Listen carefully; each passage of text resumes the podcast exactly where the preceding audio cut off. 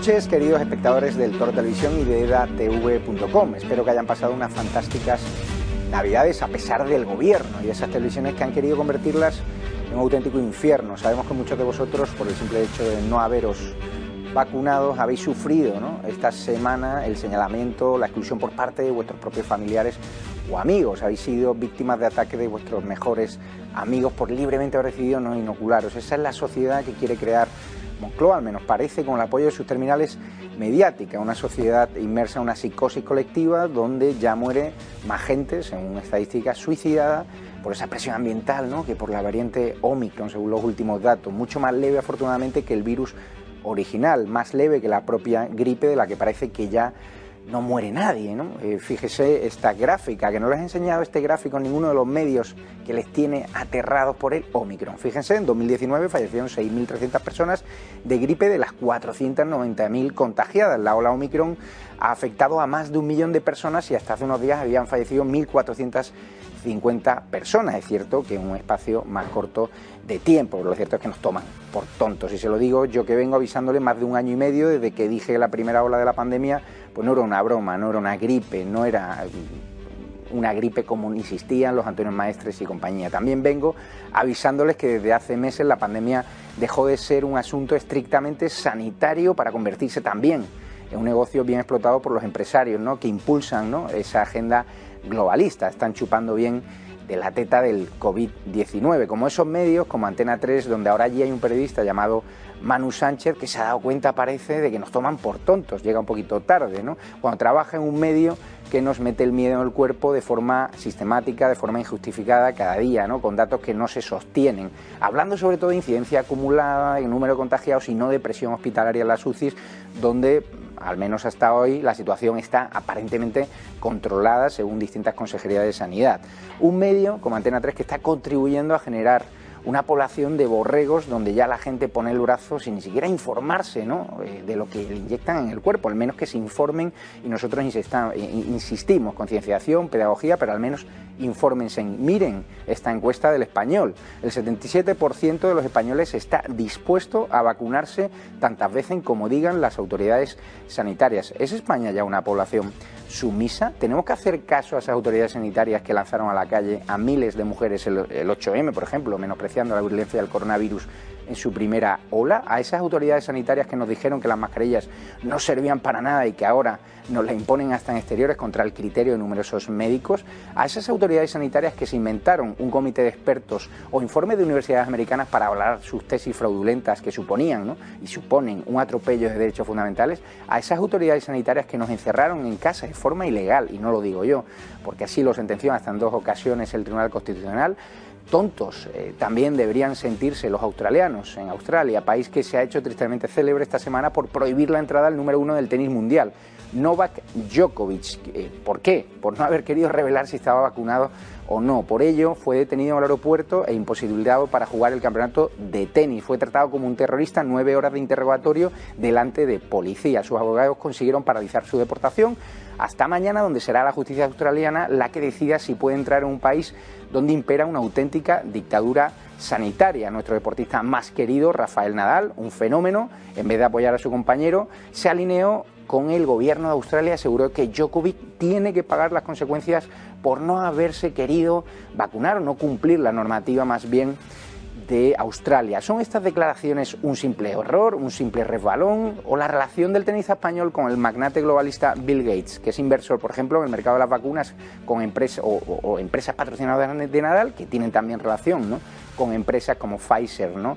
o Moderna. ¿Tienen algo que ver estas relaciones con ese posicionamiento que le están granjeando críticas en España al gran tenista Rafael Nadal? ¿Por qué Nadal no hizo como Feliciano López, que sí apoyó a Djokovic en su lucha por la libertad o simplemente guardó silencio por no haber tenido demasiada información. Lo cierto es que el primer ministro australiano, Scott Morrison, se está regodeando de haber prohibido la entrada a Djokovic. Lo ha convertido en un asunto de Estado, un asunto político, tras imponer en su país prácticas más propias del nazismo prácticas totalitarias e injustificadas para la situación sanitaria que vive un país donde los medios también hacen seguidismo del gobierno por las subvenciones que reciben. ¿Alguien se explica que en un país con más de 25 millones de habitantes como es Australia y con solo 2.000 fallecidos por COVID, el gobierno impida el acceso de un jugador sano por no querer revelar un dato tan íntimo como si se ha vacunado o no. ¿Alguien se explica que con esa baja tasa de mortalidad haya campos de concentración para positivos por COVID-19 en Australia o personas que no puedan salir de sus estados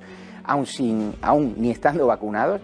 Esta noche escucharán el testimonio exclusiva de una española residente en la ciudad australiana de Perth. Le dejará con los bellos de punta. Lo positivo del asunto Djokovic es que ha vuelto a demostrar la doble moral de la izquierda en España.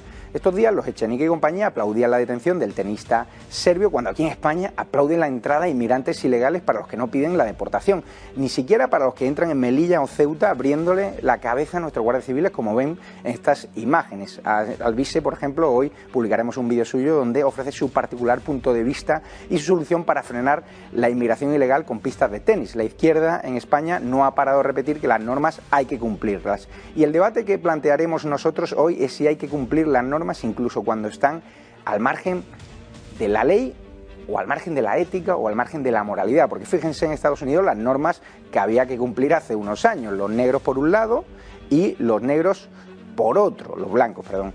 También en los países árabes, ¿no? en países donde está impulsada la lapidación, en África, por ejemplo, en algunos países hasta las mujeres adúlteras se les lapida. ¿no? Eso también hay que respetarlo, esas leyes también hay que respetarlas. El nazismo, recuerdo, también tenía leyes y normas que había que cumplir obligatoriamente, que se lo digan, por ejemplo, a nuestros queridos amigos del pueblo judío. Con lo cual, ese planteamiento no es válido bajo mi punto de vista, pero abriremos el debate. Otro país sumido en prácticas, bajo mi punto de vista, nazis es Francia, donde Macron ha dicho literalmente que va a joder al no vacunado y ya ha iniciado los trámites para imponer el pasaporte COVID con la vacunación obligatoria. ¿Qué sentido tiene ese pasaporte COVID si el vacunado contagia por igual que el no vacunado? ¿Qué sentido tiene implantar una medida que da una falsa sensación de seguridad al vacunado y que hace poder viajar, por ejemplo, al Caribe estas Navidades sin presentar PCR y convertirse, como ha pasado, en foco de contagio en muchos hoteles. ¿Quién es más peligroso, el vacunado sin PCR o el no vacunado que tiene que presentar obligatoriamente PCR para viajar? Yo lo tengo claro. También hablaremos esta noche de la red de menores tuteladas prostituidas desmantelada en Madrid, donde había menores tuteladas por la Comunidad de Madrid. Uno de los implicados tenía numerosos antecedentes, hasta 40, y otro era el conocido rapero Simon Field. Ese curioso, es, curioso, ¿no? Eh, cómo al verse afectada la Comunidad de Madrid, los medios le han dedicado más espacio a esta trama que a las 175 menores tuteladas prostituidas de la Generalitat Valenciana de Mónica Oltra, que ha destapado esta semana la secretaria general del PP de la Comunidad Valenciana, María José catalá. ¿Por qué ese doble rasero informativo? ¿Por qué las televisiones no dan el rostro de su exmarido abusador de menores y sí del rapero dominicano implicado en la trama que salpica a la red de tutelaje de la Comunidad de Madrid? Porque afecta a Ayuso. ¿Debemos deportar a los agresores sexuales con antecedentes? Lo discutiremos hoy con el portavoz adjunto del PP, eh, Mario Garcés, con el empresario Marcos de Quinto y con el nuevo socio de izquierdas de Almeida, José Manuel Calvo. Esta noche agárrense que vienen curvas, por cierto. Mañana, si Dios quiere, me quitarán ya el cabestrillo, bueno, más, que el cabestrillo, la venda, porque afortunadamente me he quitado ya el cabestrillo tras ser agredido por el fotógrafo oficial de Pedro Sánchez en los pasillos del Senado. Me verá un traumatólogo para quitarme la cédula que me pusieron en el hospital, un hospital público de Madrid. Me acusaron de que si era un bulo, pues esas personas que dicen que si es un bulo tendrán que explicárselo al juez con el parte médico, con la denuncia policial y con todos esos funcionarios sanitarios que avalaron que he tenido que estar incluso de baja médica unos días. Recuerden su cara y su nombre, Borja Puig de la Bella Casa, porque la investigación ya avanza. E insisto, todos los que me acusaron de que era un bulo tendrán que explicárselo al juez. Insisto, con el parte médico, la baja laboral y la denuncia policial delante. Por cierto, Sánchez, lejos de condenar su actuación, presidente del gobierno, pues ha premiado al fotógrafo llevándoselo a la palma, lo que significa algo gravísimo, que tenemos un jefe del Ejecutivo que institucionaliza la violencia. A pesar de ello, no tenemos miedo y seguiremos tocándole la moral desde edatv.com. Empezamos y muchas gracias. Es tiempo de Borja Jiménez y de los temas que no verán en otros medios, ya sabéis, casos de violencia inmigrantes, eh, menores eh, tutelados que son abusados y veremos el diferente trato informativo en función a qué administración pública eh, salpica. ¿Qué tal, Borja? ¿Cómo estás? Muy buenas noches, Javier. Pues vamos a comenzar la sección de este domingo aportando datos del Instituto Nacional de Estadística. Datos, no relatos. En España somos 47 millones de personas, de los que 4,8 millones son extranjeros, es decir, un 10%. En 2020 se produjeron en España un total de 2.885 delitos contra la libertad sexual, de los que 767 fueron cometidos por extranjeros, es decir, un 27%. Hablando en plata, los extranjeros, que representan un 10% de nuestra población cometen un 27% de las violaciones y agresiones sexuales en nuestro país. Datos, no relatos. Y ahora sí, vamos con sucesos ocurridos durante estas Navidades que se han visto en algún medio de, de comunicación ha sido ocultando distintas informaciones. Por ejemplo, en este titular de Europa Press, en el que obvian que el detenido en Murcia tras prender fuego a una mujer es de origen marroquí. Se trata, según las fuerzas y cuerpos de seguridad del Estado, de un experimentado y violento delincuente. La mujer tuvo que ser evacuada al hospital, donde ingresó con quemaduras tanto en el abdomen como en las piernas como en las manos. Y seguimos, armados con palos, piedras y garcios, medio millar de subsaharianos asaltaba el pasado 29 de diciembre la valla de Melilla recurriendo, según las fuerzas y cuerpos de seguridad, a la violencia extrema. El ataque, organizado en dos grupos de 100 y 400 inmigrantes, dejó heridos a 13 guardias civiles que impidieron, eso sí, que cruzaran la frontera y entraran en la ciudad. No es la primera vez que vemos esta agresividad en los inmigrantes que intentan entrar a España. Lamentablemente, en muchas ocasiones no lo ven ustedes en los medios de comunicación. Y ahora sí, vamos con una serie de hechos ocurridos todos el pasado 4 de enero. En Granada eran detenidos dos violentos atracadores tras asaltar a dos jóvenes. Fue capturado el autor también de varios robos con violencia e intimidación y en Granada fueron arrestados, perdón, en Murcia, otros tres jóvenes tras atacarse con cuchillos y cristales. ¿Saben por qué ustedes no han visto nada en los medios de comunicación? Pues porque todos los detenidos eran de origen marroquí. Y seguimos ahora en Leganés, en Madrid, porque este pasado martes 15 menores dieron una brutal paliza con navajas y botellas rotas a dos jóvenes españoles de solo 18 años. Por el momento solo hay un detenido. Se trata de un marroquí de 16 años. Y terminamos con un curioso tratamiento, como decías antes Javier, que los medios de comunicación han dado a dos noticias bastante similares. Por un lado, opacidad total en los casos de menores bajo la tutela de la Generalitat Valenciana de Chimo que han sufrido abusos sexuales. Según el Partido Popular, 175 menores solo en el último año. Igual que apenas hemos escuchado sobre el horror que viven las menores tuteladas por Baleares que el gobierno de Armengol quiere tapar, donde las niñas se prostituyen por unos simples zapatos. Por otro lado, hemos tenido hasta en la sopa el caso de las 37 personas detenidas por prostituir en narcopisos a menores, algunas de ellas residentes en centros de la Comunidad de Madrid, y ahí estaba la clave. Sin embargo, aunque seguro que ustedes han visto en diferentes medios esta noticia, donde habrán subrayado por activa y por pasiva que había menores tuteladas por Madrid, seguro que no han escuchado que los detenidos eran en su inmensa mayoría magrebíes y dominicanos. Curioso, ¿no? En fin, Javier, la semana que viene volveremos a desvelar lo que algunos medios acomplejados tratan de ocultarnos. Muchas gracias, Borja. Vamos a comentar estos asuntos con Marcos de Quinto, José Manuel Calvo y Mario Garcés. Es tiempo de tertulia.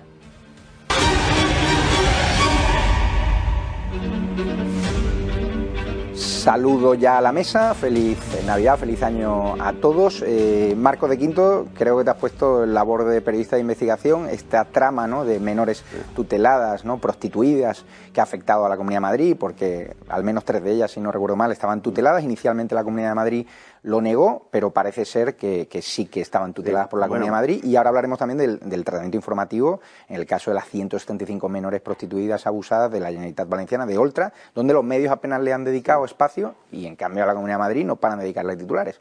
quisiera iniciar, Javier, eh, comentando lo siguiente, es decir, eh, para solucionar un problema lo más importante es tener los datos, que no se escondan los datos, porque es el primer paso que hay que dar para solucionar un problema. Resulta que cuando hay agresiones sexuales y son de hombres hacia mujeres, no se oculta el dato. Es decir, son hombres que en estos momentos pues, están agrediendo mujeres y además eso ratifica de alguna manera esa perversidad, esa maldad intrínseca que tienen los hombres según el Ministerio de Igualdad eh, regido por Irene Montero. Y siguiente, cuando la nacionalidad de esos agresores es española, pues lógicamente las cadenas no solamente lo anuncian, sino además eh, pues toda la parrilla eh, matutina, vespertina, nocturna debate sobre ello. Eh, sin embargo, cuando los agresores son inmigrantes ilegales o no son nacionales, se oculta su nacionalidad. Y la razón que se da es para no generar odio. Luego, utilizando esa lógica, cuando sí anuncias que son hombres y que son nacionales españoles, es que quieres generar odio hacia ellos. Probablemente es esto, utilizando la misma lógica. Sí quería comentar que la Comunidad de Madrid en un primer momento eh, no, no comentó que había tres de las diez chicas, creo, que estaban eh, tuteladas por la comunidad, porque ellos, su conocimiento de la situación venía del primer reporte de la policía. Y en el primer reporte de la policía, ese reporte no decía que tres de ellas estaban tuteladas. Una directora de uno de los centros sí avisó a la Comunidad de Madrid que una de esas chicas sí era tutelada. La Comunidad de Madrid, a diferencia de lo que se ha hecho en Valencia o a diferencia de lo que se ha hecho en tal, primero, está dispuesta a toda investigación, que se cubran responsabilidades y, sobre todo, un tema muy importante es que son jóvenes que tres de ellas estaban tuteladas por la Comunidad de Madrid, pero los abusos no se han producido por eh, eh, cuidadores de la Comunidad de Madrid ni en los centros de la Comunidad de Madrid, como sí ha sucedido en Valencia, donde el marido, el exmarido de Mónica Oltra, pues, ha sido encima condenado. Mario Garcés, ¿se debe deportar a, inmigrantes o a, personas de otra nacionalidad eh, con tantos antecedentes? En el caso de uno de los implicados en la trama de, de Madrid, tenía hasta 40 antecedentes.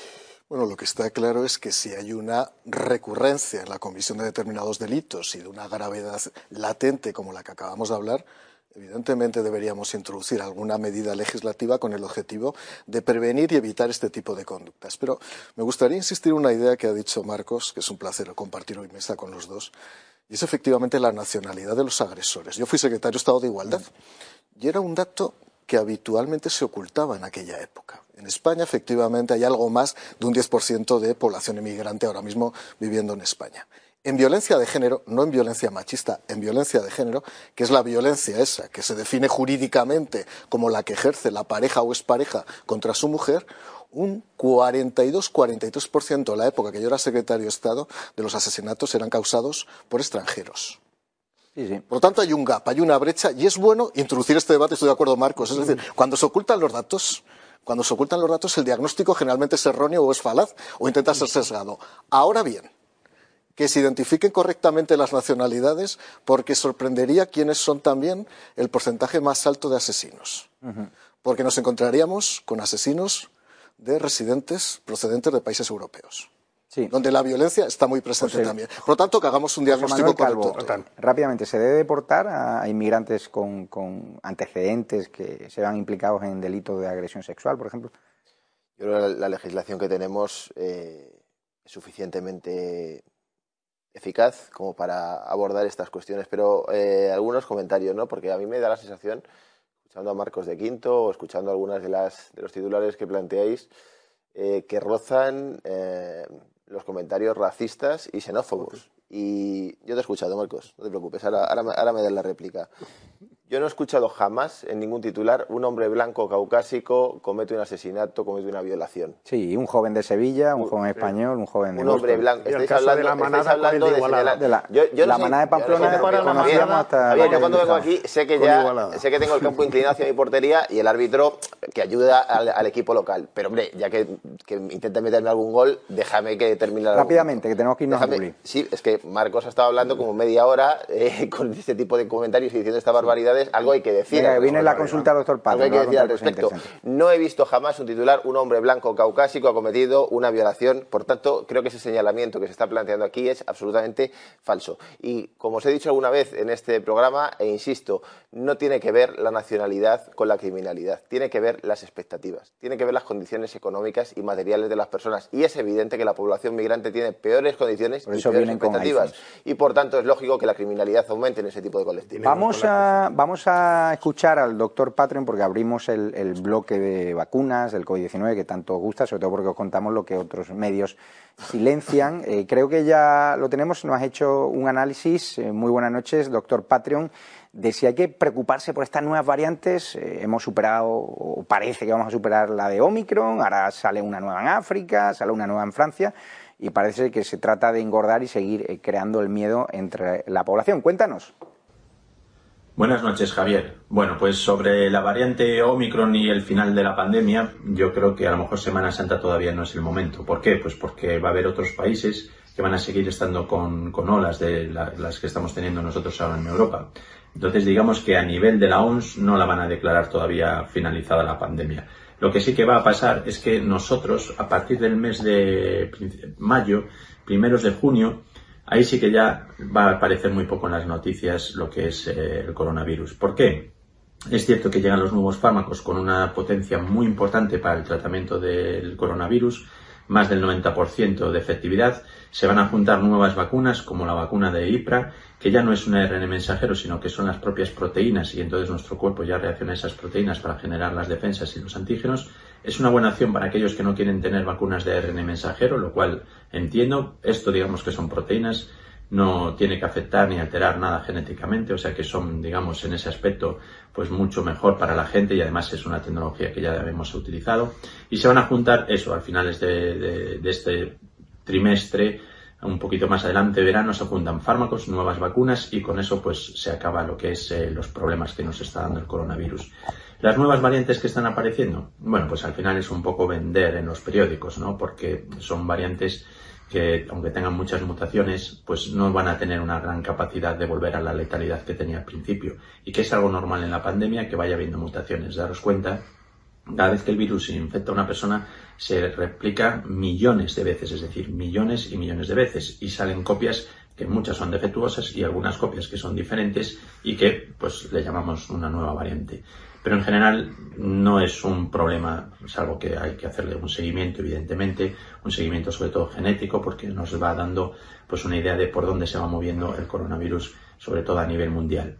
Y dicho esto, pues nada más, deciros que probablemente eh, aún vamos a estar con un pico durante un par de semanas más. Los ingresos hospitalarios están siendo más o menos poco a poco, porque también estamos dando muchas más altas, los pacientes se tratan mucho más fácil, los síntomas son muchos más leves y al final lo que queda de la enfermedad será algo endémico, es decir, no vamos a ser capaces de diferenciarlo probablemente el próximo año de si es un catarro o es una gripe, a lo mejor un poquito por los síntomas, porque nos duele un poco más la cabeza y las gripes pues a lo mejor por un poquito más de síntomas respiratorios y a partir de ahí pues en principio esto tiene que acabarse. Así que yo creo que estamos viviendo buenas noticias, lo que habíamos dicho en este programa, que el verano va a ser la, fase en la que se va a terminar definitivamente la pandemia, por lo menos en Europa y en nuestro país. Un saludo a todos.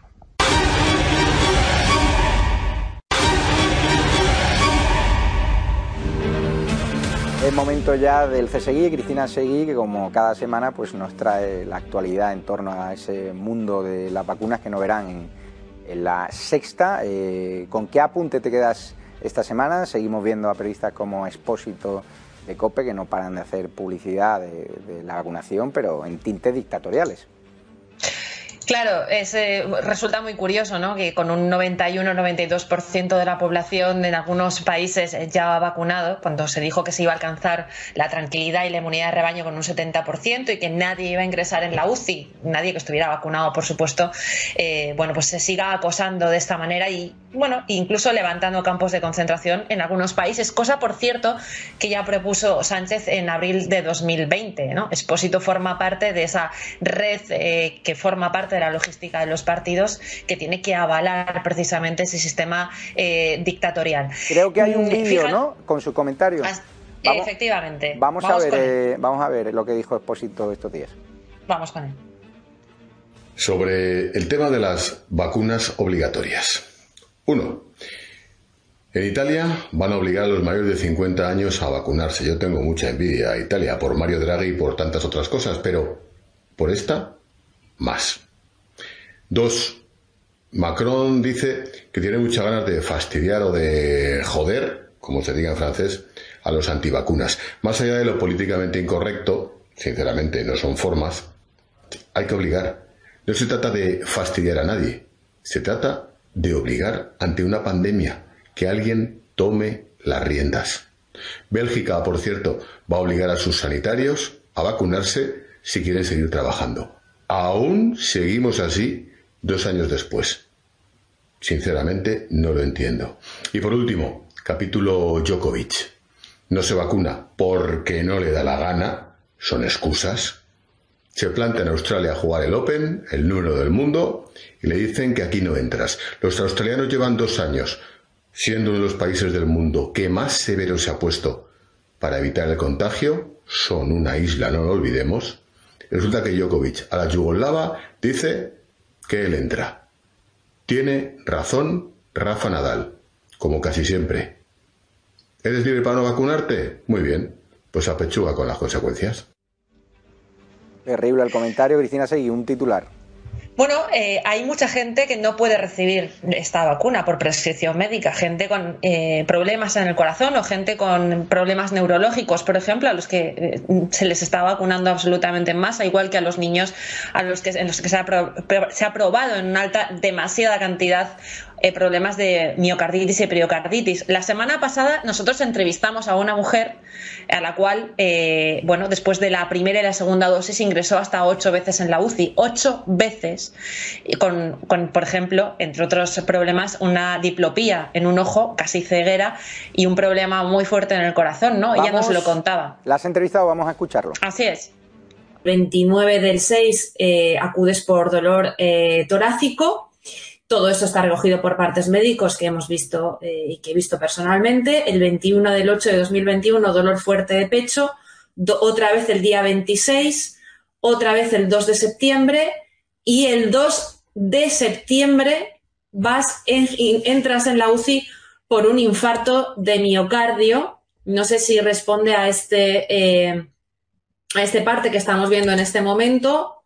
Eh, es a este exactamente el 2 de septiembre.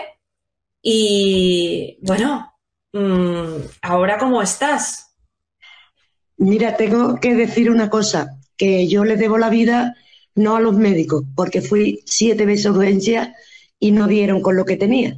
Le debo la vida al taxista que saltándose semáforo, mmm, empujándome la silla de rueda para metiéndome para urgencia, porque esos cinco minutos fueron vitales me lo dijeron todos los médicos.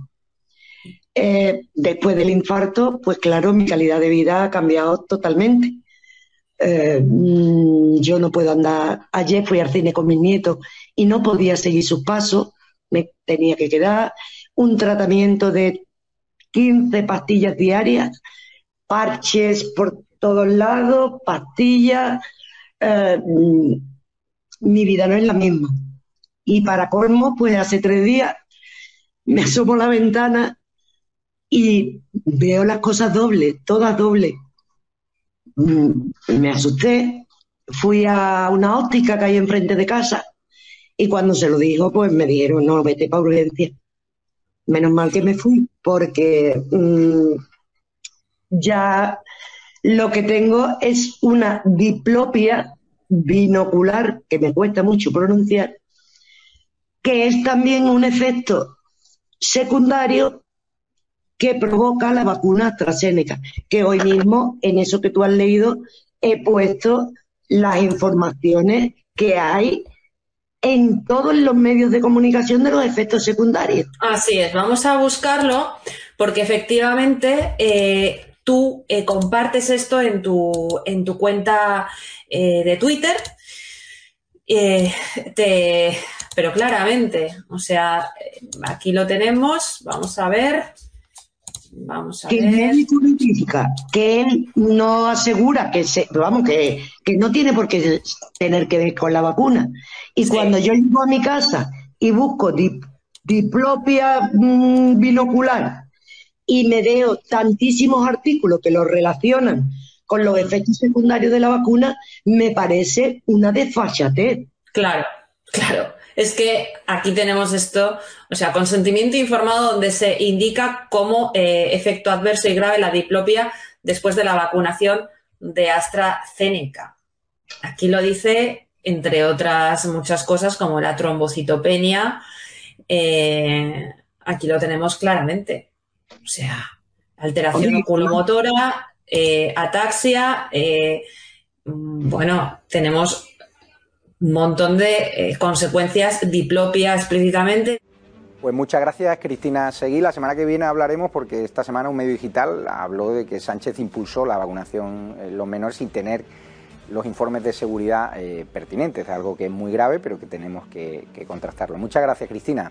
Un abrazo a todos. Y ahora es momento de Borja Jiménez y su autopsia, donde ya entramos de lleno en el tema de la semana.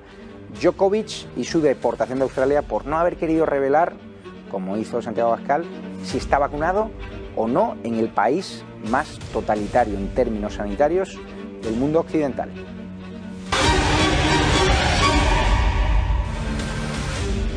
Borja Jiménez, buenas eh, noches. Eh, tema peliagudo, tema complicado que has decidido diseccionar en esta autopsia que cada semana tanto gusta a la audiencia.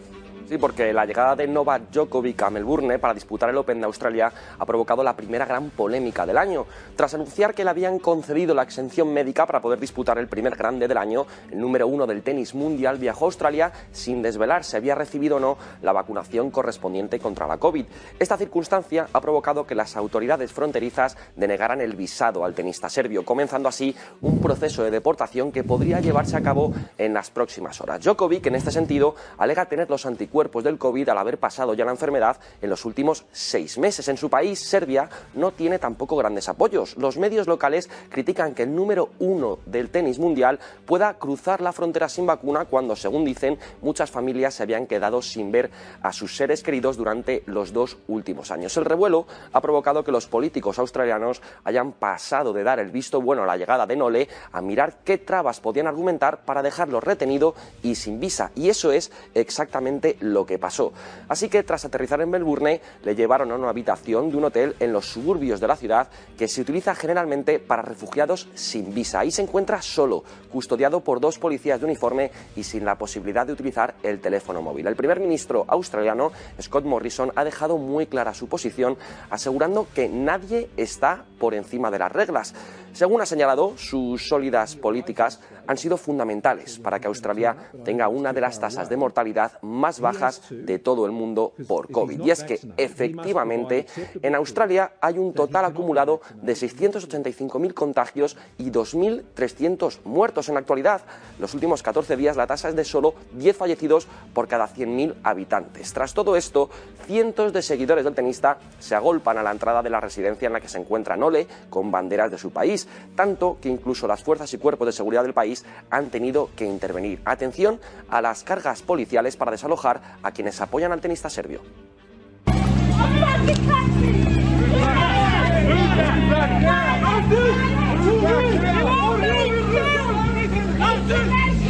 Los abogados del nueve veces campeón del Open de Australia ya han presentado una demanda para atajar la deportación inmediata. Sin embargo, no será hasta mañana lunes cuando un juez analice su caso y decida si la exención médica es o no es válida. Mientras, Djokovic sigue solo y encerrado como un auténtico delincuente. Pidió incluso permiso para juntarse con su cuerpo técnico y le ha sido denegado. Además, está bajo la amenaza de no poder entrar en Australia durante los próximos tres años. Para que se hagan una idea de cómo las autoridades australianas se pasan por el forro los derechos fundamentales, atención al siguiente vídeo, es del Centro de Resiliencia Nacional, donde los contagiados australianos y contactos estrechos son llevados contra su voluntad a pasar 15 días. Una reclusa firmó desde dentro cómo funciona.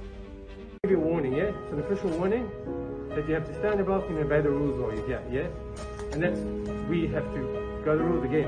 allowed to go to the laundry, but you got to wear a mask, yeah? Yeah, righto. And you definitely can't go up to fencing rods, but you're allowed to go to the laundry, yeah? That's always been the case, yeah? Right, so if I was sitting just here, which is right near the fence, why are these guys in a cabin that's right near the fence? It makes no sense, does it? Yeah, but you can't leave your balcony to go to the fence to talk to somebody else. That's the problem, yeah? So if I was Again, at that balcony... Sense. So there's always, there has to be lines everywhere drawn, yeah? And one of the lines is you cannot leave your balcony and you cannot go to someone else. Where it makes no sense, or doesn't seem right to you, that is the line, and that's what the law is, yeah? And that's how it goes, yeah? The law? Well, the show direction. There's a law that says show that. direction, yep. There's a show direction, yeah? And how the behaviour must be done, especially in this area, because it's much more highly infectious. Life is infectious? Highly infectious when all of us people are negative. La mujer logró filmar el momento en el que le dicen que no se puede ir del lugar y le advierten de una multa de hasta 5.000 dólares si sale de la unidad de contención. Mientras, en España, el caso Djokovic también copa portadas y abre informativos. Rafa Nadal, además, ha avivado la polémica. Ojo a sus palabras. If he wanted, uh, he will be playing here in Australia without a, a problem. No, he went through a, uh, another uh, he makes his own decisions and everybody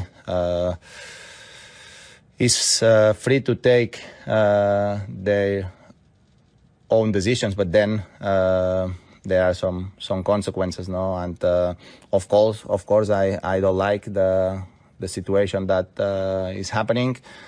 Uh, in some way, I I feel uh, sorry for him, but at the same time, um, he know he knew the conditions since uh, a lot of months ago, so he makes his own decision.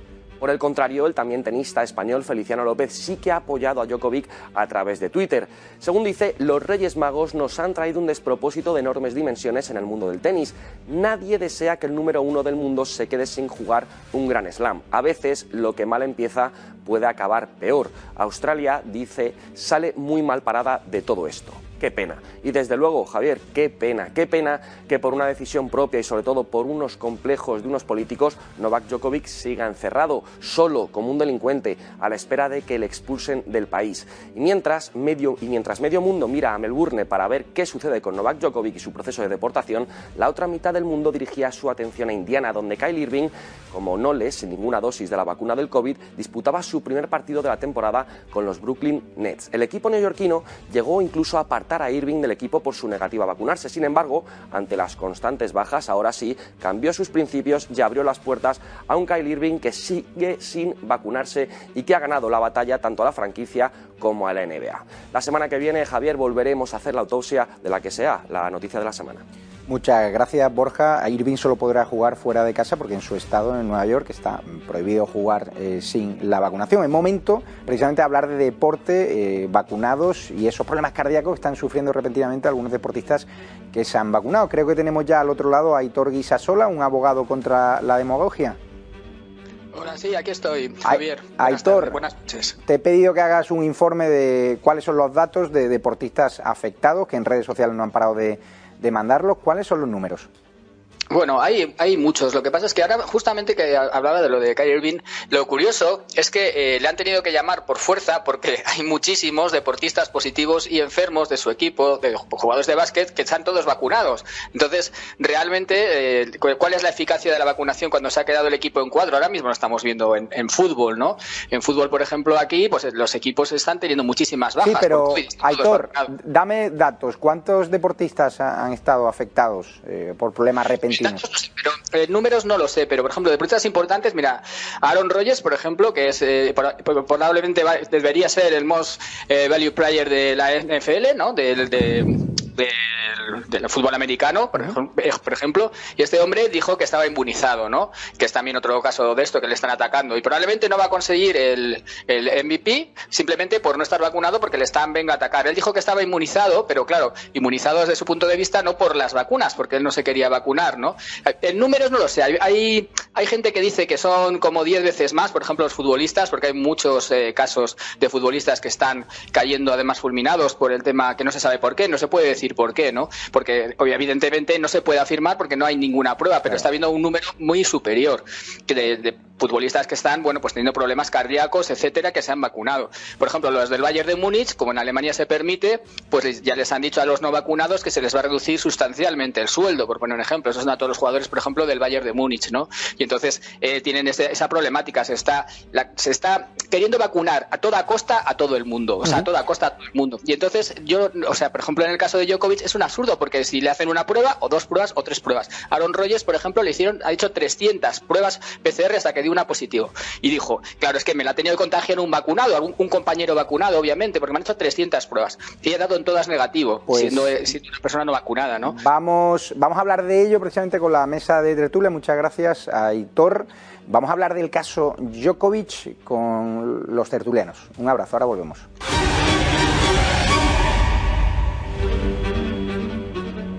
Marcos de Quinto, el caso Djokovic, caso peliagudo. Aquí, ¿con quién estás? ¿Con Djokovic, con Nadal, con el gobierno australiano, con la libertad? En un minuto. Vamos a ver, yo creo que, el debate está pervertido, en el sentido de que el debate no es tanto vacuna sí, vacuna no, sino vacuna obligatoria, forzada o vacuna voluntaria. Y yo creo que es ahí donde está el eje. Y yo creo que mm, realmente hay que dejar a las personas que tomen su decisión que asuman sus propios riesgos, informados, pero que tomen su decisión. Porque realmente eh, lo mal llamado vacuna porque son eh, terapias de ARN modificado, no son realmente vacunas, no inmunizan, tienen, nos enteramos ahora que tienen una vida casi más corta que un yogur, caducado, porque hay que volverse a vacunar y volverse a vacunar, pues hay gente que puede tener en estos momentos sus recelos. Yo estoy vacunado y creo en las vacunas, pero respeto a aquellas personas que pueden libremente decidir no vacunarse. Entre tanto, se hagan PCRs y no estén eh, contagiando a nadie, porque tanto puede contagiar, como bien has dicho antes, un vacunado que un no vacunado. Vamos a ver un vídeo que aporta Alvis esta semana en redes sociales, donde propone, dado que la izquierda está aplaudiendo la deportación, ¿no? la posible deportación de, de Novak Djokovic, pues que llenen las las vallas, las fronteras de Melilla y Ceuta de pistas de tenis, porque sí que aplaude a los tenistas que son deportados, pero en cambio los inmigrantes ilegales que entran en nuestras fronteras abriéndoles la cabeza a los guardias civiles, pues la izquierda parece ser que les quieren dar el permiso de residencia. Lo escuchamos y lo comentamos con Mario Garcés. ¿Cómo estáis? Eh, yo contentísimo porque después de tantas muertes, de tantas violaciones, de tantas agresiones sexuales, de tantos delitos y de tanto descontrol con la inmigración ilegal en España, acabamos de descubrir, gracias al tenista Djokovic, cómo hacer para que los medios de comunicación de nuestro país se atrevan por fin a hablar del control fronterizo. Campos de tenis. Así que ya sabemos qué hacer en España. Instalemos decenas de campos de tenis en Cádiz, en Almería, en Ceuta, en Melilla, en todos los puntos por los que cada año invaden decenas de miles de inmigrantes ilegales en nuestro país. Porque, oye, o todos o ninguno, ¿no? ¿O es que esto es solo porque este tenista ha cometido la barbaridad de proteger la confidencialidad de sus datos médicos? Y esto de las mismas reglas para todos solo vale cuando se trata de alguien que usa su libertad para no inyectarse. ¿Os vais a callar? Luego, cuando este verano decenas de miles de magrebíes entren ilegalmente por nuestra frontera sin ningún control. Veamos qué dicen esos de o todos o ninguno cuando venga este verano el Open Arms cargado de ilegales enfermos con rabia y y que lo primero que hacen es agredir a nuestros guardias civiles. ¿Qué hay que hacer? Para, para que, dejen de entrar ilegales en las fronteras. Construir pistas de tenis en Almería y Cádiz, ¿no? O sea, le damos raquetas a los guardias civiles para que a, vosotros, medios de comunicación y, ciertas, ciertos partidos políticos os dueran las heridas que tienen estos guardias cuando les lanzan calviva a la cara. Dicho lo cual, han deportado a una persona sana de forma ilegal tan solo por no obedecer la locura mediática internacional. Si algo ha demostrado este tenista es que todo esto no va de ciencia, no va de salud, Va de obediencia. Djokovic no tiene el virus y aún así no le dejan jugar una competición mundial porque no quiere decir públicamente si está o no inyectado. Es decir, el requisito no es no tener el virus, sino tener la inyección. Y eso es una barbaridad, porque demuestra eso, que esto va de obedecer de una inyección obligatoria. Por eso, el presidente francés dijo ayer o antes de ayer que quiere joder a los que todavía no se han inyectado, Emmanuel Macron, diciendo que ni siquiera les considera ciudadanos, a franceses sanos. Por eso en Italia ayer aprobaron la inyección obligatoria para que los mayores de 50 años que residan en el país no puedan ni salir a la calle si no se, si no se inyectan. Para que no puedan ni salir a la calle. Por eso en España, a ti, español, están despidiéndote, están no dejándote entrar en restaurantes, están marginando a tus hijos en actividades extraescolares y un larguísimo etcétera. Porque el mensaje es claro, si no te inyectas, no tienes vida.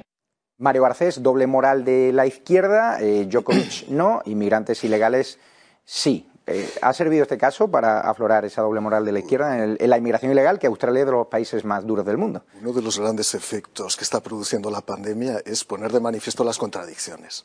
Y es verdad que es lo que está produciendo mayor desafección y mayor estupor entre la población. Ahora, dicho eso, y lo comentaba antes Marcos y estoy completamente de acuerdo porque yo creo que tenemos corazón liberal los dos, esto es un problema de libertad. Y hay que plantearlo así. Por ejemplo, gente en mi partido, en el Partido Popular, se ha vacunado, hay gente que no se ha vacunado y han ejercido, han ejercido su derecho libremente. Igual que en Vox. Me parece muy bien que Macarena Olona, por ejemplo, se vacune y lo diga. No pasa absolutamente nada. Lo que sí que pido respeto a todo el mundo tanto a los que se vacunan como a los que no se vacunan. Porque si el 77% de la población quiere volver a recibir la pandemia, no son gente iletrada, como no son gente totalmente ilustrada los 23% del resto de la población que dice que no se la va a poner. Habrá gente que se fundamentará en criterios científicos o no, tanto en un lado como en otro. Y en ese sentido también pido una cosa, respeto a todas las declaraciones. Y pido respeto a las declaraciones de Rafa Nadal no sé si son oportunas o inoportunas, pero se decanta en una posición que es mayoritaria en la población española. Y es cumplimiento de las normas. Yo soy un jurista, soy un liberal y creo en el Estado de Derecho. Ilegales, como no, no, no, no, declarado no, no, no, el, estado de alarma. No, no, no. Vamos a ver. El estado de alarma. países donde está el estado, la lapidación. A ver, el que no, no, vamos a ver. Vamos a ver. Hay un debate ético. No, no, no, no. España es un Estado democrático, donde se pueden equivocar los legisladores y para eso estamos en la campos de concentración, como hemos visto. Es que no he visto el campo de concentración. He visto. Hay que determinar exactamente qué es lo que ha ocurrido, que yo desconozco lo que está pasando exactamente en Australia. Lo digo yo. Australia no es una dictadura. Australia no es una dictadura. Australia no es una dictadura. Es un Estado democrático. Se podrán tomar decisiones equivocadas, pero no es una dictadura. Insisto, cuando hay un Estado de Derecho se cumplen las leyes, gustarán o no. Cuando se declara inconstitucional una norma, en ese momento es cuando hay que derogarla. y digo más, cuidado los estados de insumisión y de llamada al incumplimiento normativo, porque mañana mismo en las autopistas aquí todo el mundo circula a 180 kilómetros por hora. En un minuto, José Manuel Calvo, tu planteamiento. Tenemos que irnos a publicidad que hemos entrevistado en exclusiva a una joven española que vive en Australia, según ella, una dictadura sanitaria. Ya no son, no es un minuto, 40 segundos. Eh, hablar de campos de concentración porque existan espacios donde una persona pueda cumplir una cuarentena es como plantear que cuando el CENDAL o cuando IFEMA se propusieron como espacios para atender a los enfermos de COVID eran campos de concentración sanitario. Javier. Yo creo que, yo creo que no es, aquí que yo creo que no es, yo creo que no es serio. estaban refugiados. yo creo que no son serios este tipo de planteamientos y si hay algo que me, que me eh, permite mantener una cierta esperanza en la clase política en este país es que todavía el PP está del lado de la racionalidad. Todavía el PP está del lado del cumplimiento de las normas y no está en especie de histeria eh, de insumisión en la que parece que está sumida una parte no para de guiñar al PP. en la que parece que está sumida una parte de la derecha y de la extrema derecha, ¿no? A mí de verdad esto no es un debate, esto no es un debate sobre la libertad, esto es un debate sobre la salud pública y Djokovic no es absolutamente nadie como para saltarse una norma de un país y lo que está aplaudiendo la izquierda no es que a Djokovic se le deporte o no se le deporte, eso será una consecuencia. Lo que está aplaudiendo la izquierda es que exista un gobierno como es en este caso el australiano, que diga nadie está por encima de la ley. y yo estoy absolutamente de acuerdo ilegales, con eso. A los manteros y a los que entran apaleando a nuestros guardias civiles. Vamos a escuchar el testimonio de la joven española que vive en Australia, pero nos vamos a publicidad. Les va a dejar con los vellos de punta. Según ella, Australia es una dictadura sanitaria injustificada. La escuchamos a la vuelta a publicidad.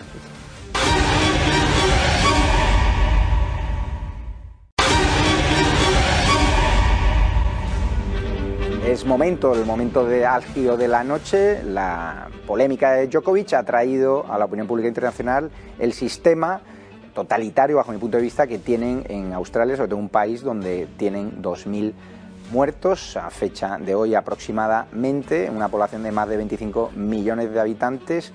¿Está justificado o no lo que va a contar esta joven española que trabaja en Perth, en una ciudad de Australia? Escúchenlo y saquen sus propias conclusiones. Yo se me han quedado los vellos de punta.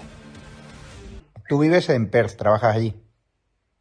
Sí, sí. Yo trabajo desde casa, pero voy de vez en cuando a las minas. Trabajo para una, para una empresa que, que le vende los explosivos a las minas. Y allí la, la gente, o sea, me has hablado de dictadura, o sea, directamente. O sea, eh, A ver, dictadura te lo estoy diciendo porque mm, hablando con mis compañeros aquí esta semana, ellos de hecho piensan que Mark McGowan, que es el, presidente de el Prime Minister de aquí de Western Australia, eh, lo está llevando de forma eh, de, dictadura en ese sentido, de poniéndonos leyes y no dejando a la gente viajar y no, y no ver a sus familias. Y de hecho, bueno, no conozco personalmente casos, pero sí historias que han salido aquí de gente que a lo mejor se le ha muerto a alguien o han tenido que ir a reconocer el cuerpo de una persona y no lo dejan, le tienen que hacer primero las dos semanas de cuarentena. Porque el estado actual, las restricciones que tenéis, ¿cuáles son? Eh, aquí, que no pueden ni entrar ni salir si no tienen una excepción. ¿En un estado? Y el, gobierno. Sí. Yo, por ejemplo, hoy, si yo quisiera ir a Victoria o a Queensland, no puedo. Me tienen que dar una excepción. O puedo ir, pero no me darían, eh, no me la aceptarían para volver, porque están en alto riesgo. Mm, pero... Lo tienen calificado como alto riesgo. ¿Pero tú estás vacunada?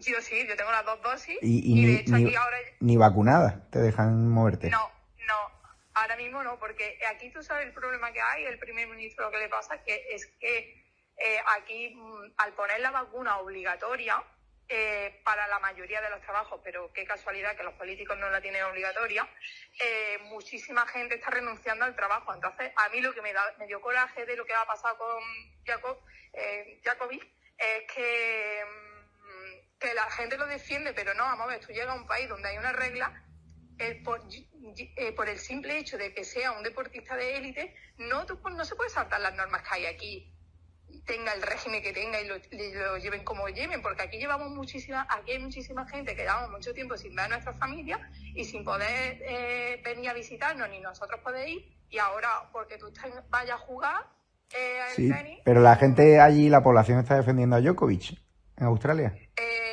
no, no, lo que están defendiendo es que se le haya prohibido. La, eh, yo estaba leyendo en los periódicos de aquí de, de Australia y la gente está de acuerdo que se lo hayan prohibido, porque si yo no tengo el derecho a salir o a entrar eh, eh, en este país, ¿por qué uno por tener dinero le van a dar Sí, pero, pero la gente, pero la gente no se mete en el debate de, oye, es que realmente nos están planteando una restricción de libertades aquí brutal. Claro. O sea, el asunto Djokovic lo que ha llevado a todo el mundo es que Australia vive ahora un régimen semidictatorial. Sí, sí, sí. Y la gente no se plantea quejarse, salir a la calle, decir que no a los campos de concentración que hay en Australia para contagiados de, COVID? O sea, ¿esto no va a provocar una rebelión cívica? Eh, eh, sobre todo con la gente antivacunas. De hecho, había muchas manifestaciones antivacunas que eran, creo que han sido casi todas en la semana. Yo, como vivo a tres horas de, la ciudad, no he, no he estado en ninguna. Porque yo no, yo, yo creo en la ciencia y pienso que la vacuna está ayudando a que, a que a que, a que se pueda vivir con el COVID, a que no haya tantas muertes y que la gente que lo pase, pues lo pase de forma más leve. Pero lo que no eh, entonces yo no compartía las manifestaciones, pero de hecho como no como no abran las fronteras, porque en Western Australia para el 5 de febrero, yo sí que me voy a unir a, las manifestaciones, porque es que yo ya no lo veo normal. Tú nos, has dicho, eh, necesitamos tener el 90% de la, de la población eh, con doble vacuna para abrir fronteras hemos pasado ya, la, eh, más del 90% están ya con la primera vacuna.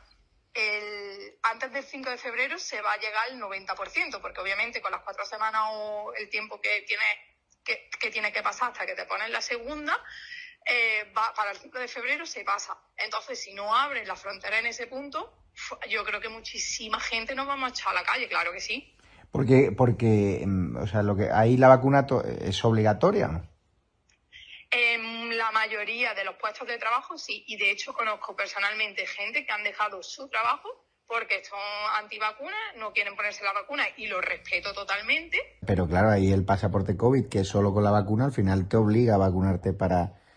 ¿Para, para, qué? O sea, ¿qué privilegio te da realmente el pasaporte COVID? Porque si no puedes moverte de estado en estado. Eh, es, exacto, ¿no? Ahora lo que han empezado aquí, que creo que empezó el lunes, o así en esta semana, porque lo he visto, es que ahora ya para la, para los restaurantes, para los sitios que hayan, que creo que son más de 500 personas, que puede haber más de 500 personas en un sitio, tienes que presentar el certificado COVID de que estás vacunado. Si no, no puedes entrar. ¿Y qué grado de incidencia ahora mismo en, en Australia? Es decir, eh, ¿qué presión hospitalaria hay? ¿Esos datos son, es una situación ah, alarmante? En New South Wales, eh, creo que y en Victoria creo que está regular la cosa, eh, porque están teniendo como 20.000 infectados cada día, porque aquí son, no es como en España, aquí está como todo como muy registrado, porque aquí te hacen, de hecho yo el lunes por la mañana cuando venía para las minas, tuve que hacerme una, una prueba de COVID eh, antes de, de, entrar en el avión, y aquí ahora actualmente creo que son 70 casos, si no recuerdo mal, que vi ayer. 70 casos activos. La mayoría son de gente de vuelos internacionales, locales hay muy pocos. ¿Y, y ahora sí? ¿Y ahora sí lleváis mascarillas y eh, todo?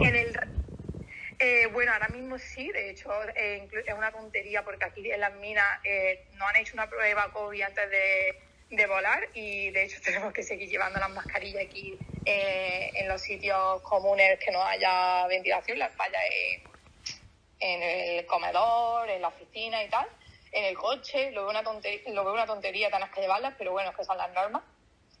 Pero así o llevamos con la mascarilla aquí en Earth, pues dos semanas o así, desde que se descubrieron los casos locales, porque todo llegó por un backpacker francés que, que pasó las fronteras de Queensland a Western Australia y el que la ha traído el, la transmisión local ahora mismo.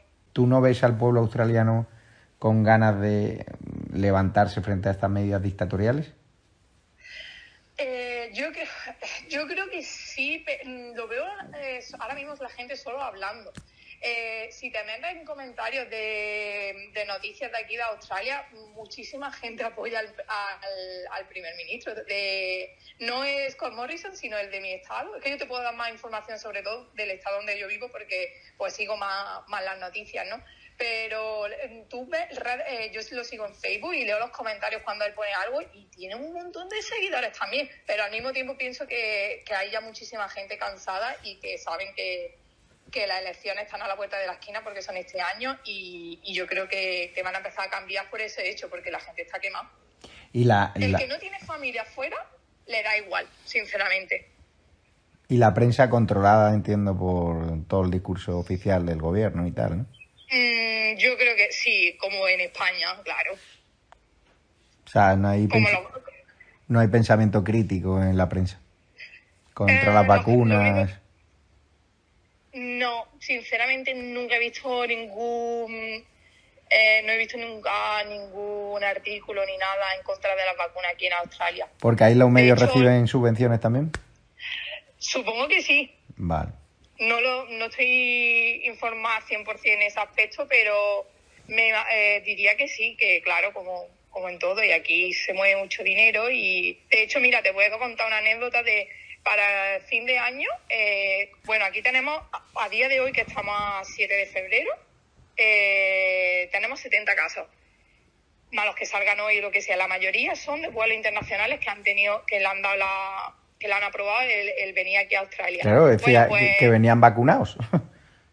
Sí, sí, que venía vacunada exactamente. Lo que sí he visto es que eh, preguntaban un día que decía, bueno, ¿cómo que la gente vacunada se eh, sigue contagiándose? Y yo diciendo, digo, ¿pero estos son tontos o se lo hacen? Pues claro que te va a contagiar, lo único que lo va a pasar de forma más leve. Claro, pero, pero Djokovic, a Djokovic le prohíben entrar a Australia estando sano y a un vacunado no le piden PCR, no le piden antígeno, con lo cual puede, puede contagiar sí, igual. Sí, le piden... Mm, yo dudaría de que no le piden PCR, porque aquí las medidas que van a hacer cuando el día 5 se abra la frontera de Western Australia es que para entrar al país te tienes que hacer una PCR antes en... Sí, pero ahora no. 70. Voy a, voy a mirar mm, cómo está si no, cómo contagian, si no fallaron los PCR de hecho vacunados. Claro, pero bueno, es que tú te puedes hacer una, eh, tú te puedes hacer una PCR 72 horas antes del vuelo dar negativo, pero luego coge el avión, hay gente de otros países, lo que sea, porque para venir a Australia, sinceramente, tienes que hacer varias escalas. Mm, no creo que todo el mundo venga de vuelos directos. Entonces te contagias en el, en el avión, que por lo visto dicen que el avión es uno de los, de los sitios como más, más fácil de contagiarse. Sí. ¿Y lo, de, eh, ¿Y lo de los campos de concentración, cómo lo, lo asume la gente ahí para positivos del COVID-19? Ah, pues es que aquí, por ejemplo, en Western Australia solo son los, solo hacemos las cuarentenas por lo que se los hoteles, pero en el, en el territorio norte eh, sí que seguía una influencer y, y estaban enseñando el sitio y es como eh, los campos de concentración que vienen a ser como son las minas aquí en Australia, donde vive la gente que trabaja. Sí, pero, lo que, pero, pero la gente lo ve con normalidad en pleno mm. siglo de las libertades y no sé. Ya, yo creo que la mayoría de la gente se, queja, se quejará, pero es lo que hay si quiere, acceder, si quiere entrar en el país. pues vaya, qué pena de país. Ahora mismo el más dictatorial de, de, Europa, de, o sea, de Europa, no, del mundo occidental, digo. De Asia, ya. Ya.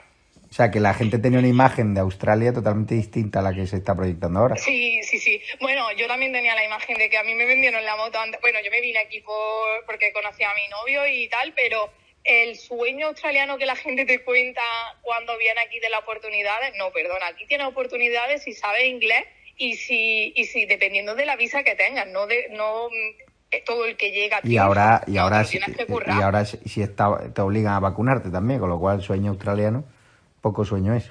Ya. ¿Y ahí los tribunales, eh, los tribunales están aprobando las medidas del gobierno? ¿Está habiendo recursos? Yo creo que mm, sí, eh, lo están aprobando, te, te comento por qué. Porque uno de los supervisores de una de las minas, eh, de hecho, no, está también en contra de la vacuna, no se quiere vacunar, ha dejado ya el trabajo, obviamente, y ha estado con un abogado intentando mm, recurrirlo, pero que va, no hay nada que hacer. Y de hecho, otra de las cosas es que, eh, que no dan excepciones médicas. Pues eh, pensaba que no habían dado ninguna, pero eh, de hecho esta mañana mi compañero, que es una mujer enfermera, me ha dicho que dan, habrán dado como en toda Australia a lo mejor como mil excepciones, como mucho, y la estudian una por una. Mm, pero bien estudiada por, por el hecho de que cuál se le va la excepción de no vacunarse. Los médicos tienen dicho que le tienen dicho que no pueden dar excepciones, porque tengo una compañera que sufre de mm, ay, es que algunas veces me lío entre el español y el inglés. Eh, bueno, que tienen, que le pueden dar mm, joder, ahora no me sale ni la palabra ni en inglés ni en español. lo que eh, eh, lo que te da, lo que le ha pasado a mucha gente que empezó a morir con la AstraZeneca porque eran jóvenes, le daban... Trombos. Tío, sí, eso, ¡ah! que no encontraba la palabra. Pues ella ha sufrido, tiene, mm, su madre le dio, no sé qué, ella ha tenido también problemas. Sí, pero bueno, y no se la han dado, vamos. No, no se la han dado y, y es que no puede ser. Pues vaya, o sea que ahora estáis bajo una dictadura sanitaria. Sí, básicamente. Otro de los asuntos de la semana es el ataque injustificado del ministro de Consumo, Garzón, que se reivindica en sus palabras. Dijo que las dijo no como ministro, bueno, como ministro de Consumo y no a título personal, como trata de deslizar el gobierno, como no lo pueden hacer. Eh, como no pueden cesar, porque hay una cláusula entre PSOE y Podemos de que Sánchez no se puede cargar a ningún ministro podemita, pues ahí sigue en su puesto atacando al sector cárnico. Hemos hablado con una ganadera vallisoletana que está indignada. Escúchenlo porque este ministro en cualquier país del mundo debería dimitir por poner en peligro los intereses de nuestro sector cárnico donde cada vez hay más competencia. Escuchen lo que dijo o lo que he podido eh, observar ¿no? de esta ganadera a cuenta de las declaraciones incendiarias de Garzón en el diario británico The Guardian. Muy buenas, estamos ya con Sonia Rodríguez García, una ganadera de Castilla y León, que ha tenido que asistir esta semana a un ataque sin precedentes del ministro de Consumo, Alberto Garzón, que afirmó en el prestigioso diario inglés The Guardian que básicamente estamos exportando carne eh, en mal estado eh, desde España. El ministro, lejos de retractarse, eh, el gobierno dijo que era una opinión a título personal, ha dicho que no, que él hablaba como ministro de Consumo. Un paso más en esa escalada del ministro de Consumo, Alberto Garzón, contra el sector ganadero tan azotado por la crisis y un sector muy poco ayudado por el gobierno central. ¿Qué tal estás? Pues bien, eh, de resaca todavía de las declaraciones del ministro, ¿no? ¿Cuál es el sentir dentro del sector de la ganadería? Porque usted tiene una, empresa de producción eh, ganadera. Eh, ¿Qué tipo de, ganadería explota? Nosotros somos de vacuno, eh, es una explotación mixta de producción de leche y producción de, carne. Estamos en, la en, la provincia de Valladolid, en, Castilla y León. ¿Cómo ha sido, cómo habéis recibido estas declaraciones? ¿Pensabais que era una broma del Mundo Today, de un diario satírico? Eh, ¿Dabais crédito? ¿Pensabais que era simplemente un, error? O, veis que hay aquí una estrategia de, atacaros por alguna razón que, se os escapa? Bueno, pues eh, si esta noticia nos hubiera llegado el 28 de diciembre, efectivamente hubiéramos pensado que era una broma de mal gusto, ¿no? Pero, pero no, hemos visto que realmente el ministro de Consumo eh, tiene muy poco conocimiento de, nuestro sector, porque eh, acusar al sector de la, de la carne de, exportar eh, mala calidad y además de, de animales maltratados es una, una falsedad enorme. ¿no? Está claro que tiene un desconocimiento del sector importante. No creo que haya visitado eh, ninguna granja y que y por tanto no creo que haya hablado así eh, con conocimiento de causa. ¿no? Eh, en unas este, ayer estuve leyendo algunas declaraciones que, había hecho el ministro intentando arreglar lo, que, lo que había dicho en el diario de Guardian y, bueno, además es que voy a leerlo textualmente para que no diga luego que se han malinterpretado sus, sus palabras. ¿no? Textualmente, según el medio de comunicación en el que lo dijo, Dice que todo el mundo sabe que no es la misma calidad la del extensivo que la del intensivo, donde el animal no se puede mover ni a izquierda ni a derecha y son engordados con fertilizantes. Eh, bien, eh, primero, ¿en qué estudio se basa para decir que, la carne es de peor calidad? Y segundo, que los animales son engordados con fertilizantes. Pero ¿realmente sabe este ministro qué es un fertilizante? Porque es una sustancia que mejora la calidad de la tierra y facilita el crecimiento de las plantas. Entonces, mm, es que no salgo de mi asombro con este hombre. O sea, que, el ministro de Consumo haga estas declaraciones y, vuelva a hacer estas ayer, eh, o sea, es, alucinante, es alucinante. Porque el gobierno eh, debería cesarlo inmediatamente. Eh, Nosotros entendemos que, deberían de cesarle de inmediato, ¿no? Pero el gobierno, el gobierno se escuda y tiene la estrategia de decir que este señor ha hecho estas declaraciones a título personal eh, yo entiendo que, bueno, desde el mismo momento en que a este señor le nombran ministro de Consumo, pasa a representar a, todo, a los intereses de España y a todos los españoles. Los que comen carne, los que no, los que piensan igual que él y los que no. Ir a un medio de comunicación extranjero eh, hacer estas declaraciones de que se exporta mala calidad en la carne, eh, cuando, cuando se, han exportado en, en 2020 9.000 millones de euros en, carne a 130 países del mundo. Es un poco fuerte, ¿no? Además lo hace en un mercado como el británico, donde al final la carne española es, competencia directa de la carne británica. Entiendo que hace un daño al sector eh, brutal en un medio prestigioso. De hecho, ya hay alguna patronal eh, que quiere iniciar acciones legales, porque claro, ahora un británico cuando va a un restaurante, pues eh, a la hora de elegir ¿no? un, stick, un filete, pues entiendo que viendo esas declaraciones del propio ministro de Consumo español, pues optará por carne británica. No sé si usted lo ve así. Efectivamente, ¿no? Eh, el, querer, querer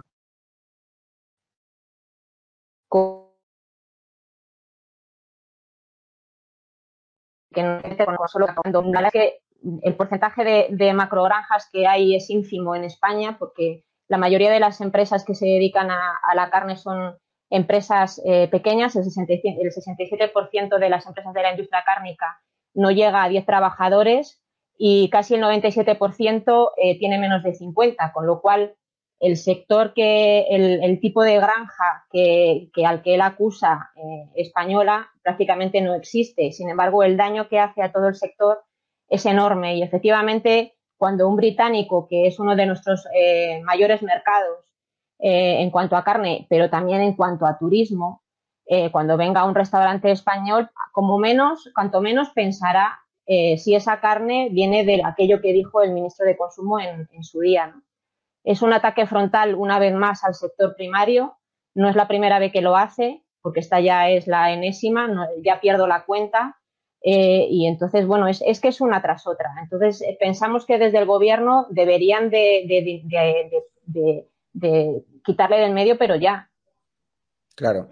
Y cuéntame, eh, ¿les, ¿les está ayudando este gobierno al sector de, la ganadería? ¿Les ayuda, por ejemplo, eh, la Junta de Castilla y León de, de Mañueco? ¿De dónde reciben más ayuda? ¿Del gobierno central o de, Castilla y León? Pues desde, desde la Junta de Castilla y León. Eh, hace, hace poco más de un mes se dieron unas ayudas a las explotaciones para un poco paliar los efectos del COVID, que bueno, tuvimos un año 2020 eh, nefasto, aunque bueno, el 2021 por la subida de los precios de los insumos, eh, piensos, eh, electricidad, gasóleo, etcétera, ha sido enorme. Y entonces es desde la Junta de Castilla y León queremos agradecer ese apoyo tanto a Mañueco como al, consejero de Agricultura y, Ganadería y Desarrollo Rural de, la Junta de Castilla y León porque bueno emitieron una ayuda de 5,2 millones de euros para un poco paliar eh, eso. No, no es la solución,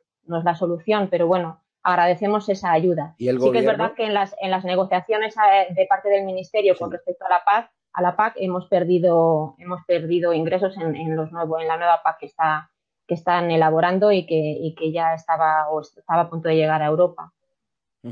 Pues muchísimas gracias. Eh, darle muchísimo ánimo, el apoyo de Estado de Alarma de TV al sector ganadero después de las inefables declaraciones del ministro de Consumo, Alberto Garzón. Y aquí tienen un altavoz porque supongo las grandes eh, televisiones eh, no le habrán dado, no le han llamado, ¿no? Entiendo. No, no, la verdad es que no. Agradecemos muchísimo esta oportunidad y, gracias por, darnos voz, y poder, poder exponer la preocupación que tenemos ante declaraciones como, como las que hace el ministro Garzón. Pues muy amable, muchísimas gracias. Gracias a vosotros, un saludo. Es el sentir del sector cárnico. Hemos entrevistado a muchísimos ganaderos, como pueden ver en edatv.com. Se pueden descargar las apps en Google Play, Android TV, Fire Stick y Apple Store. También vernos en edatv.news. Y como siempre, les recomiendo también los contenidos del Toro Televisión. Somos las únicas dos televisiones que les cuenta la verdad, que no les esconden como hacen otros, como la sexta, que no les alarman y que simplemente con datos en la mano tratamos de demostrar que sí, prevención y responsabilidad, pero sin sumir a la población en una psicosis generalizada. Dios les bendiga, muchísimas gracias y nos vemos el domingo que viene en EDA Night Show, el programa que saca de quicio al presidente del gobierno, a Pablo Echenique, a Rufián y a todos aquellos que señalan a los no vacunados, porque nosotros siempre defenderemos la libertad, le pese a quien le pese y nos presione quien nos presione. Muchísimas gracias.